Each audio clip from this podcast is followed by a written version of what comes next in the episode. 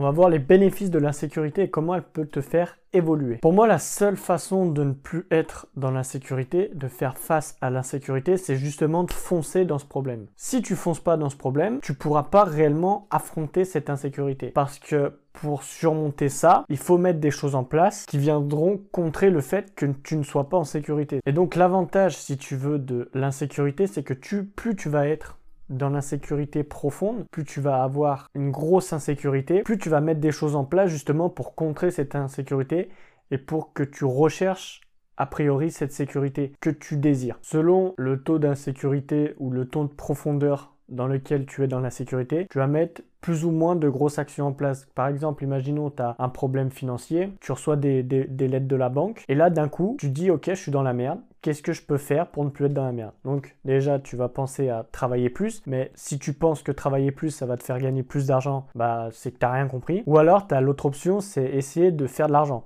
Et comment tu peux essayer de faire de l'argent? Bah, ou tu vends du shit, mais Là, ça va être compliqué de justifier ça. Et justifier ces rentrées d'argent assez grandes. Ou sinon, tu vas commencer à vendre des trucs. Que ce soit des produits, que ce soit de l'information, que ce soit peu importe. Il faut que tu trouves un truc pour que te faire gagner de l'argent. Un autre exemple, imaginons, il y a des terroristes dans ta ville, il y a eu une attaque terroriste.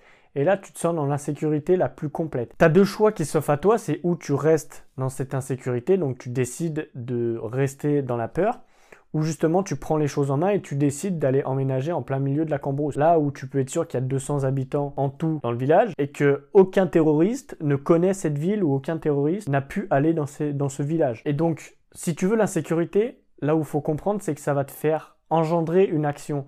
Donc en soi, c'est pas plus mal d'être dans l'insécurité parce que c'est ce qui va te faire bouger le cul en fait. Faut pas que tu cherches à être dans l'insécurité, mais faut que tu cherches à être heureux. Faut que tu cherches à être dans le bonheur.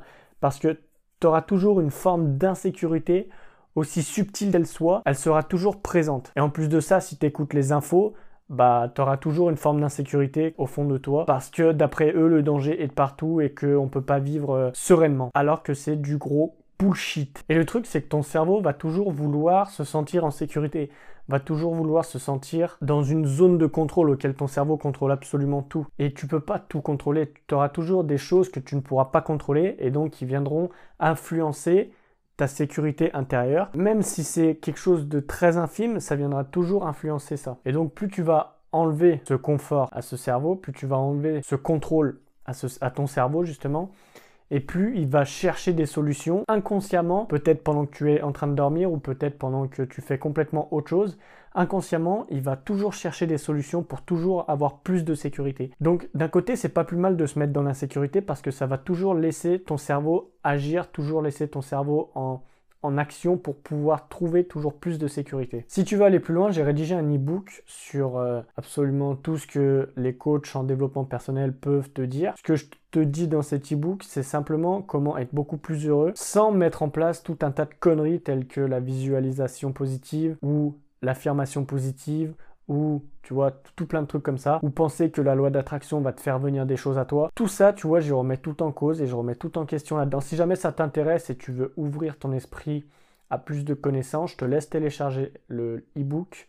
C'est le premier lien dans la description. Moi, je te dis à demain. Bisous